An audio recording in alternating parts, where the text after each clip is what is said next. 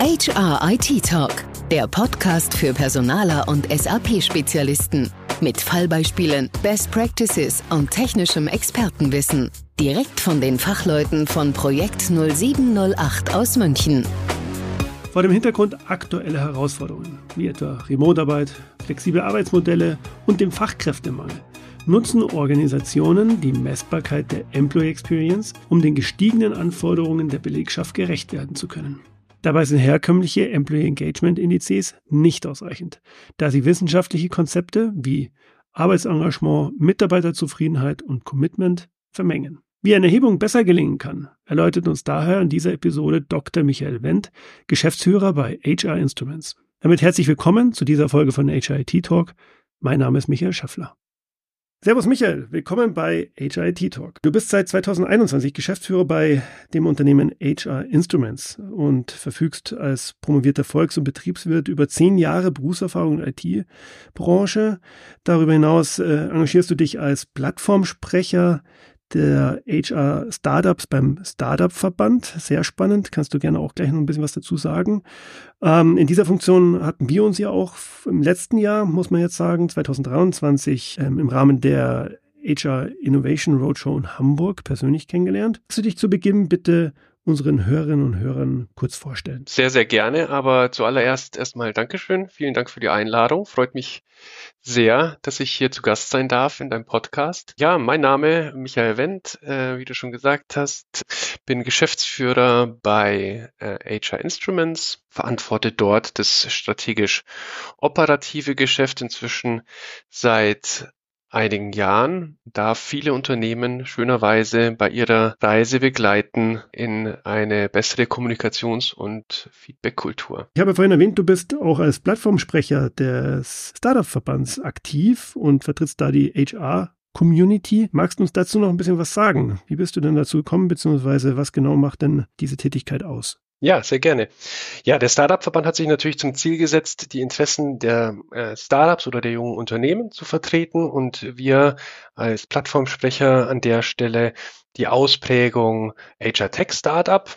Ganz konkret, was machen wir beispielsweise? Wir veranstalten regelmäßig im Jahr die HR Innovation Roadshow, sowohl im digitalen Format als auch vor Ort.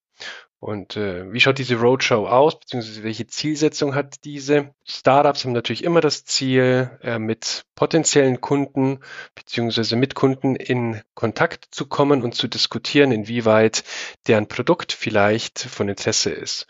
Und genau das machen wir an der Stelle. Wir bringen Startups zusammen, die dürfen pitchen auf einer Bühne vor eben entsprechenden Entscheidungsträgern aus Industrie und Wirtschaft. Und daraus ergeben sich immer sehr, sehr schöne Kontakte. Das ist eine Erfolgsstory, die HR Innovation Roadshow. Das machen wir seit 2018 und haben dort an der Stelle schon ganz, ganz viele, ganz, ganz viele tolle Erfolgsgeschichten erleben dürfen. Ja, ich kann das Format auch nur empfehlen, wärmstens empfehlen, war ebenfalls dort äh, vor Ort. Und ihr seid ja dieses Jahr 2024 in München wieder präsent, wenn ich das richtig im Kopf habe. Das stimmt. An der Stelle bist du natürlich wieder eingeladen in Oh, München. ja. Wir sind im Juli in? München. Juli? Ja, Perfekt, ist ge- gespeichert im Kalender. Genau, und gerne auf äh, natürlich HR Innovation Roadshow.de findet man dort die Informationen und äh, im Herbst werden wir beispielsweise auch wieder um Köln sein. Also das heißt, wir touren tatsächlich wie so eine Roadshow durchs Land in Kombination mit der ein oder anderen kleineren digitalen Format. Aber da findet man die Information, wie gesagt, sehr gerne auf der Website HR Innovation Roadshow. Magst du uns einen kurzen Überblick über euch geben? Was macht ihr denn genau und welche Produkte, welche Services bietet ihr an? Ähm, HR Instruments ist eigentlich eine Softwarefirma. Ja, wir haben eine Feedback bzw. eine People Analytics Software entwickelt.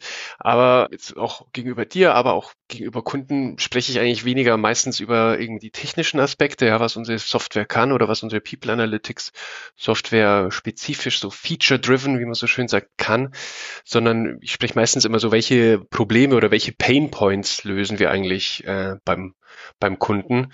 Und das Interessante über viele, viele Jahre, wo wir jetzt ja, oder einige Jahre, wo wir jetzt tatsächlich schon am Markt sind und intensiv mit unseren Kunden zusammenarbeiten, ist logischerweise, und das würde dich auch wenig überraschen, dass äh, jedes Unternehmen so eigene HR-Herausforderungen oder Probleme, wenn man so nennen möchte, hat. Es hängt auch hängt an der Größe des Unternehmens, hängt auch an anderen Themen wie Altersstruktur, hängt daran, habe ich Mitarbeitende in Produktion, im Verkauf, habe ich nur White-Color-Mitarbeitende sozusagen. Äh, eine Region kann beispielsweise Unterschiede machen. Ähm, das heißt, die, die Herausforderungen sind immer so ein bisschen, bisschen unterschiedlich. Äh, in Summe aber dann doch oft auch wieder so ein bisschen, bisschen gleich, so auf der Makroebene, sage ich jetzt einfach mal. Und um das so ein bisschen zu veranschaulichen, ähm, wenn wir mit unseren Kunden sprechen, dann haben wir oft als Thema äh, den Fachkräftemangel. Das heißt, der Fachkräftemangel äh, wird dir sicherlich auch schon untergekommen sein, denn den treibt ja jeder, also den, der treibt jeden um. Äh, es gibt ja auch diverse Statistiken, wenn man mit Geschäftsführern oder Entscheidungsträgern äh, spricht, ähm, das ist eigentlich das, das drängendste Thema, äh, beziehungsweise das Thema, welches am meisten gegebenenfalls den Unternehmenserfolg äh, äh, beeinflusst oder beeinflussen könnte in den nächsten Jahren. Beziehungsweise anders gesagt, wenn man jetzt äh, äh, Fachkräftemangel umdreht, Mitarbeitendenbindung. So, das heißt, das Thema Mitarbeitendenbindung treibt fast jedes Unternehmen, mit dem wir sprechen, um. Und diesen Pain Point, den können wir als Feedback und People Analytics Company ähm, strukturiert angehen. Und was meine ich mit strukturiert? Am Ende des Tages geht es ja um die Frage, wie finde ich heraus, wieso Mitarbeitende bleiben oder wieso Mitarbeitende gehen. Ja? Und wie entwickle ich äh, passgenaue Maßnahmen, eben diese Bindung zu erhöhen und beziehungsweise die Fluktuation zu verringern. Und passgenau ist an der Stelle eben auch ein wichtiges Wort, weil äh, viele Unternehmen, mit denen wir sprechen, sagen, ja, ich mache doch schon das, ich mache doch schon das und ich habe doch schon diese Maßnahme eingeführt, aber irgendwie wirkt's nicht so, beziehungsweise wir merken das nicht. Ähm, und der Grund ist einfach, dass an vielen Stellen dort die Gießkanne angesetzt wird und die Maßnahme sicherlich nicht schlecht ist oder vielleicht auch wirkt, aber nicht so wirkt, wie vielleicht ein ähnliches Investment an einer anderen Stelle. Und äh, das ist eine unserer großen Stärken, dass wir nicht nur herausfinden können durch ähm, intensive Auseinandersetzung eben mit den Mitarbeitenden durch entsprechende Feedback-Formate und entsprechende Analysen, ähm, welche, welche Maßnahmen eben die besten und die passgenauesten sind entlang eben der Budgets, die man hat. Also seien die zeitlicher Natur oder seien die eben geldlicher Natur, sage ich einfach mal. Mhm. Oder um es zusammenzufassen, äh, ja, sprecht mit den Leuten und hört zu, dann findet man eben auch heraus, was die Leute tatsächlich umtreibt und was ihnen wichtig ist. Mhm. Das macht HR Instruments. Danke für die Vorstellung. Da sind wir auch schon mitten im Thema. Und zwar der Messbarkeit der Employee Experience, über die wir uns heute unterhalten wollen. Und äh, bevor wir hier inhaltlich tiefer absteigen, würde ich dich bitten wollen, nochmal mit deinen Worten vorab zu erläutern, was diese Mitarbeitererfahrung eigentlich genau ist und warum sie denn so enorm an Bedeutung gewonnen hat. Ja, Employee Experience ist ein Suchwort, ein Schlagwort, welches in den vergangenen Jahren natürlich sehr viel an äh, Relevanz gewonnen hat. Es gibt da noch ein paar weitere Employee Listening, also oder Continuous Listening, eben von Employee Experience. Aber am Ende des Tages, äh, egal mit welchen Interpretationen äh, und Ausprägungen man sich dort auseinandersetzt, und wir veröffentlichen an der Stelle selbst äh, wissenschaftlich in wissenschaftlichen Papern äh, zum Thema Employee Experience, geht es am Ende des Tages um das Erleben ja, und Verhalten von Mitarbeitenden und eben diese Erfassung davon.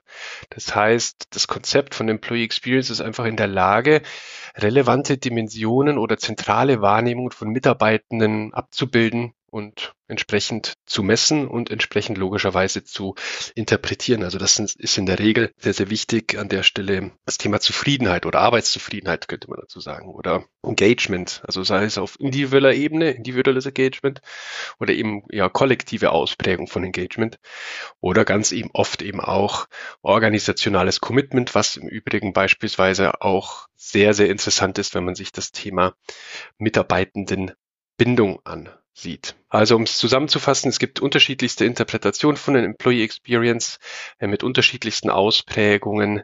Ähm, unsere und eine der gängigsten ist eben das Erleben und Verhalten von Mitarbeitern differenziert erfassen zu können und auf deren Grundlage gute Entscheidungen sowohl für die Mitarbeitenden als auch eben fürs Unternehmen treffen zu können. Michael, warum setzen Unternehmen bei all der Fülle an HR-Instrumenten verstärkt auf die Messbarkeit der Employee Experience? Warum macht es Sinn, diese zu erheben? Sehr, sehr viele unserer Kunden kommen genau mit diesem, mit diesem Ansatz zu uns. Ähm, wir können sicherstellen als HR Instruments, dass wir eine belastbare Entscheidungsgrundlage herstellen können, aufgrund eben von unseren wissenschaftlich entwickelten Fragebögen äh, und eben der automatisierten und teilautomatisierten Möglichkeit, ähm, diese Ergebnisse auszuwerten, ähm, Entscheidungen zu treffen, die, wie gesagt, datenbasiert und entsprechend belastbar sind. Wir haben in der Vergangenheit oftmals beobachtet, dass Entscheidungen jetzt ein bisschen flapsig ausgedrückt aus dem Bauch getroffen wurden und eben nicht auf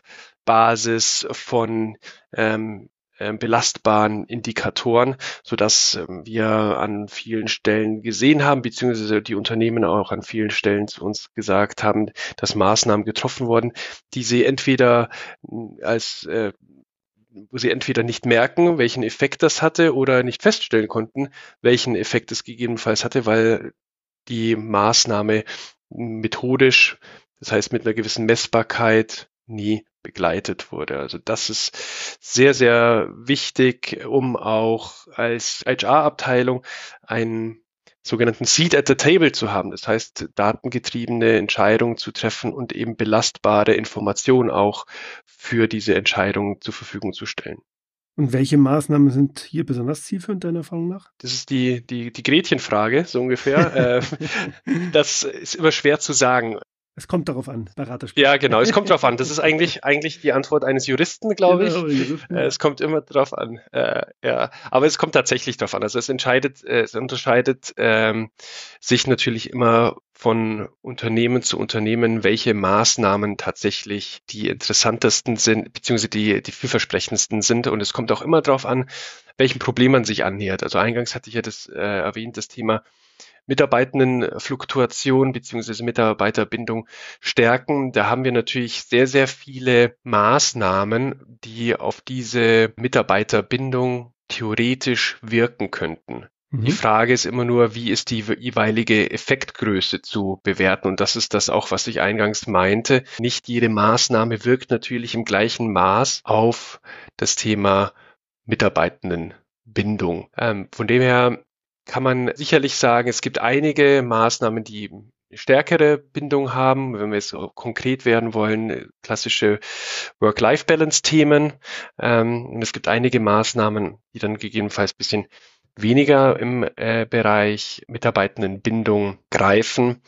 Da wird an der einen oder anderen Stelle ähm, die IT-Ausstattung äh, relevant. Also das ist etwas, was in, im Grunde oftmals genannt wird als relevanter Faktor, aber es wirkt am Ende des Tages nicht im ähnlichen Ausmaß wie Arbeitszeitflexibilität beispielsweise. Ähm, das heißt, ein neuer Laptop, wenn man einen neuen Laptop bekommt, wirkt das natürlich auf die Zufriedenheit oder auf die Mitarbeitendenbindung nicht, nicht derart wie Möglichkeiten, seinen Arbeitsalltag ähm, und seinen privaten Arbeitsalltag zu gestalten. Schon mal an Projekt 0708 als Arbeitgeber gedacht?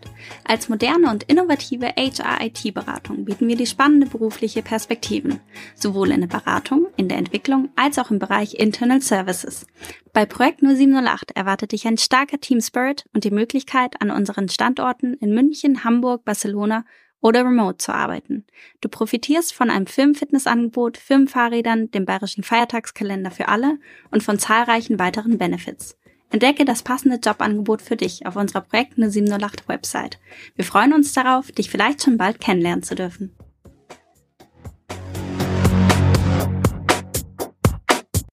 Und mit welchen Methoden oder mit welchem Methodenmix würdet ihr jetzt eine solche Mitarbeiterbefragung angehen? Also ich kenne da ein großes Spektrum von klassischen Mitarbeiterbefragungen äh, oder Pulsbefragungen, Instant Feedback, 360 Grad Feedback, wie sie so alle heißen. Ja. Was ist denn da so deine Empfehlung? Jedes Tool hat seinen Sinn, äh, wäre an der Stelle äh, die, die Aussage. Die Unterschiede sind, äh, über welche Organisationsebene sprechen wir. Also sprechen wir über organisationsweite Befragung oder Befragung, die dann eher auf Teamebene funktionieren oder als Untersuchungsobjekt eher das Individuum im Vordergrund stellen. Sprechen wir über Befragungen, die sich mit dem Employee Lifecycle beschäftigen. Also da geht es dann am Ende des Tages auch um Stichprobengröße. Wenn wir über Employee Lifecycle Befragung sprechen, dann sprechen wir beispielsweise auch über Onboarding Befragungen oder auch Exit Befragungen oder Befragungen von Personen, die sich beispielsweise nur, ähm, die beispielsweise nur im Verkauf tätig sind, ja, und äh, andere äh, Mitarbeitenden aus dem Unternehmen dann ausschließen, aber vor dem Hintergrund eben befragt werden, dass eben spezielle Herausforderungen auch in dieser Angestellten äh, Gruppe gegebenenfalls herrschen. Das heißt, wir sprechen über Mitarbeitendenbefragung, Pulsbefragung, die auf der ganzen Organisationsebene wirken können, aber eben bei Pulsbefragung eben auch auf kleinere Stichproben. Wir sprechen bei 360-Grad-Feedback beispielsweise eher über ein Individualformat, welches das Individuum im Mittelpunkt stellt. Wir sprechen beispielsweise bei Teambefragungen, Peer-Befragungen ähm, über Team-Settings, äh, unter Umständen eben auch mit der Möglichkeit, dezentrale Feedback-Formate dort auszurollen.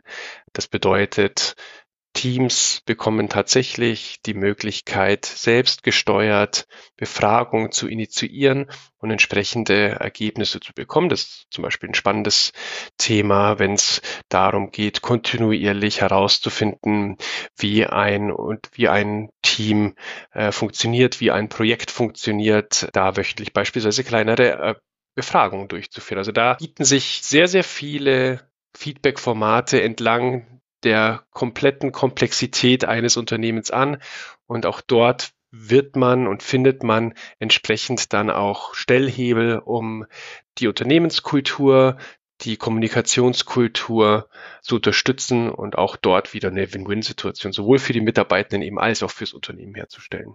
Stichwort Unternehmenskultur. Hier die ist ja ein ganz wesentlicher Grundpfeiler einer jeden guten Employee Experience.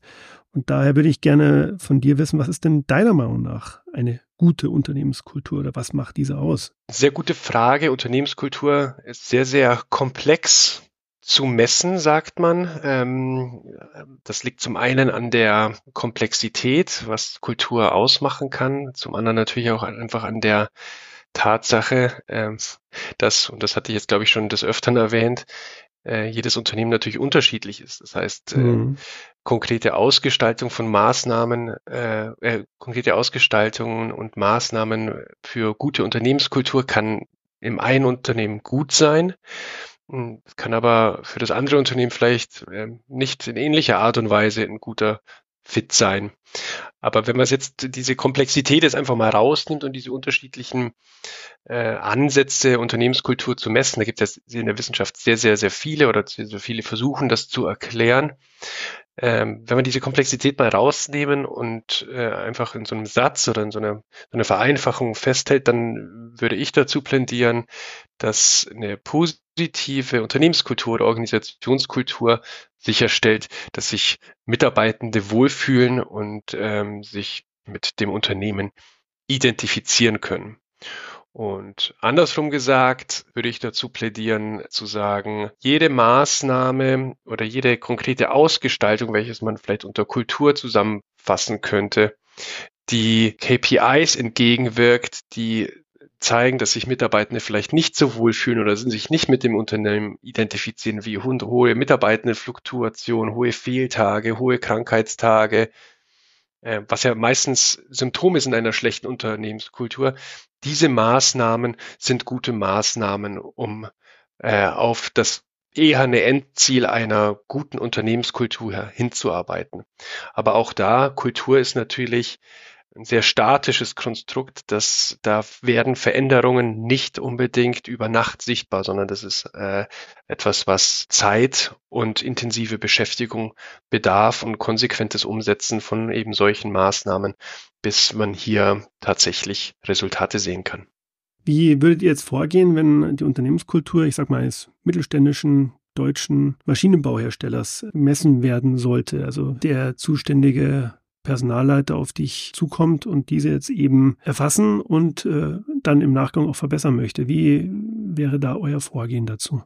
Wertschätzende Unternehmenskultur bzw. Unternehmenskultur äh, per se hat natürlich sehr, sehr viele Ausprägungen. Eine davon hatten wir ja gerade eben schon genannt, Employee Experience. Das heißt, die Wahrnehmung der Mitarbeitenden ähm, zu äh, unterschiedlichsten Themen ist da ein beispielsweise ein sehr pragmatischer Ansatz, wenn man nicht das komplette Thema Unternehmenskultur, welches wie eingangs erwähnt, ja wirklich ein sehr, sehr breites ja, ja. Spielfeld ist, aufmachen möchte. Und das wäre in der Regel eigentlich ein Ansatz, den wir den jeweiligen Unternehmen, wenn die zu uns kommen, ans Herz legen. Jetzt nicht unbedingt die Employee Experience per se mit diesem einen speziellen Konstrukt, mhm zu messen, sondern vielmehr durch entsprechende Gespräche und vorbereitende Gespräche und oftmals weiß das Unternehmen ja auch schon, wo der Schuh so ein bisschen drückt, zu identifizieren, okay, in welche Richtung soll beispielsweise ein entsprechender Fragebogen gehen, sofern der eben angepasst werden soll ans Unternehmen selber oder ähm, müssen wir erstmal explorativ äh, einen explorativeren Ansatz wählen. Also da gibt es unterschiedlichste Möglichkeiten, wir sind immer ein Freund davon, da einen sehr pragmatischen Weg zu wählen, der allerdings wissenschaftlich fundiert ist, um herauszufinden, ja, es gibt diverse Herausforderungen äh, an unterschiedlichsten Stellen im Unternehmen und ähm, dort dem Unternehmen auch sehr schnell eben durch unsere Auswertung die Möglichkeit zu geben, auch Maßnahmen zu ergreifen, um entsprechende Effekte tatsächlich auch zu erzielen. Was wäre denn der nächste Schritt nach der Erhebung der Messung, zum Beispiel durch eine Mitarbeiterbefragung? Wie würde man jetzt diese Ergebnisse in die Umsetzung bringen? Nach der Umsetzung einer erfolgreichen Mitarbeitendenbefragung, dann würde ich erstmal kurz ansetzen, was heißt erfolgreich an der Stelle? Ja, äh, mhm. wir, wir, wir sprechen immer, egal was man erhebt, ob es jetzt, wie gesagt, Employee Experience ist oder ob es die ganz große Unternehmenskulturumfrage ist oder ob es andere oder ob es Pulsbefragungen sind.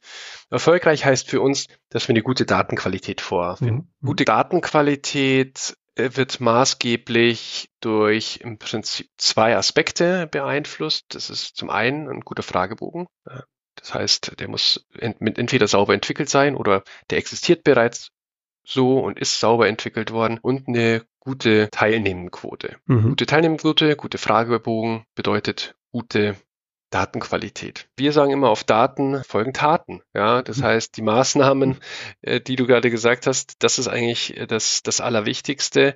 Und seien diese Maßnahmen eben oder Folgeprozesse, davon sprechen wir auch oftmals, seien diese Maßnahmen oft einfach nur Kommunikation der Ergebnisse. Wir kennen sehr, sehr viele Fälle von Unternehmen, welche sich durchaus Mühe gegeben haben mit entsprechenden Umfragen, wo wir aber wissen, auch aus den entsprechenden Gesprächen, auch mit HR, aber auch teilweise mit Mitarbeitenden, dass dort inzwischen die Teilnehmenquote und die, die Bereitschaft bei solchen Umfragen teilzunehmen sehr, sehr gelitten hat, mhm. weil niemals kommunikativ die Ergebnisse diskutiert worden und entsprechende Folgeprozesse abgeleitet wurden.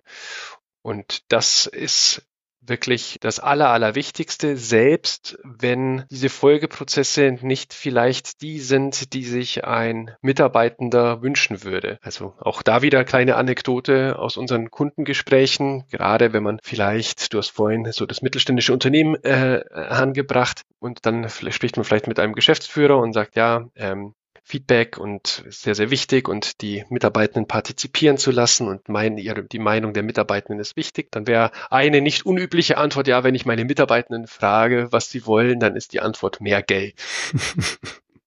So, das ist so, das äh, ist äh, die eine eine der klassischen Antworten und ja, äh, wir wissen natürlich auch aus unzähligen Projekten, das ist jetzt auch nicht ja, völlig aus der Welt gegriffen. In der Tat findet es das ein oder andere Mal statt. Aber man würde eigentlich auch vermuten, dass es weitaus öfter vorkommt. Aber jetzt gehen wir mal davon aus, es stimmt tatsächlich und eins der Hauptergebnisse ist, dass, dass der Geldaspekt einfach äh, nicht äh, gut abgedeckt ist und wirklich ein großer Treiber ist oder was heißt ein, ein Treiber ist der Mitarbeitendenzufriedenheit. Aber jetzt gehen wir mal davon aus, aus wirtschaftlichen Gründen kann das Unternehmen die Gehälter nicht anpassen, erhöhen, wie auch immer.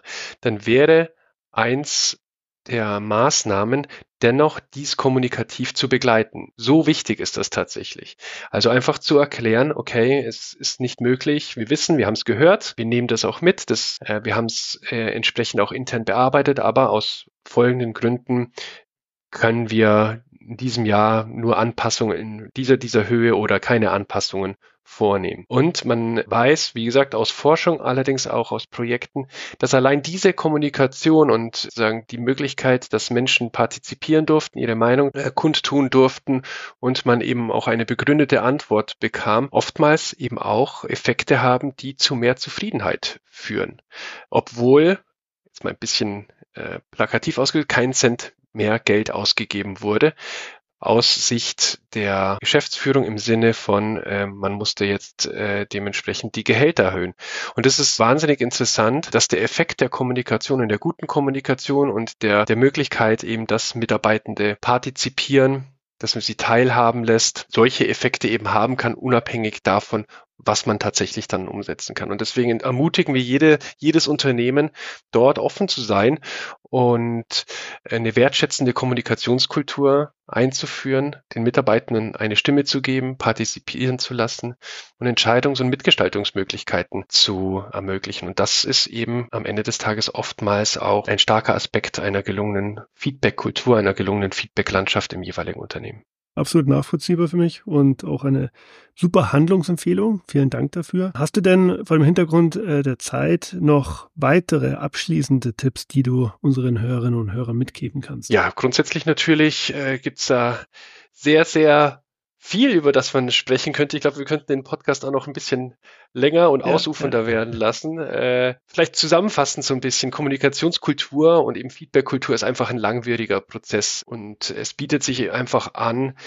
wenn man will, dass das Ganze gut funktioniert und äh, wenn man es ernst meint, Mitarbeitende wirklich einzubinden und von Anfang an zu integrieren in diese äh, in diesen Journey, wenn man das so nennen möchte. Mhm. mhm. Ja, also das heißt, äh, vor einer Befragung kann man auch die Mitarbeitende schon integrieren in so einen Prozess, zum Beispiel durch Arbeitnehmervertreter. Das ist etwas, was wir, äh, das ist nur ein Beispiel, was wir des Öfteren beziehungsweise immer wieder haben, wo wir auch gerne immer darauf hinweisen, äh, Arbeitnehmervertreter ähm, oder sonstige Stakeholder im Unternehmen frühzeitig ähm, in so einen Prozess mit aufzunehmen, zu erläutern, mitzunehmen, äh, führt dazu, dass solche Maßnahmen, also konkret große Mitarbeitendenbefragung, aber dann eben auch generell die Einführung von zum Beispiel einer Feedback-Landschaft oder generell einer Kommunikationskultur auf viel mehr Akzeptanz trifft.